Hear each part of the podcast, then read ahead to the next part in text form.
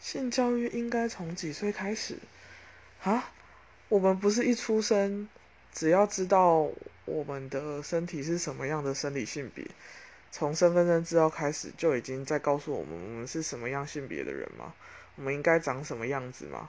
那如果说是性行为相关，可是问题是性行为也是一个很广泛的东西啊，不是只有活塞运动才叫做性行为，小至抚摸，大至那种想象，然后到那个。呃，性别之间的交流都是一种，都是广泛的性性的一个活动啊。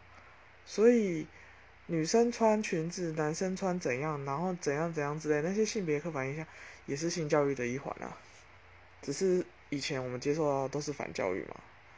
那从几岁开始就根本就早就已经开始啊？没有从几岁开始，胎教开始吧？我在想。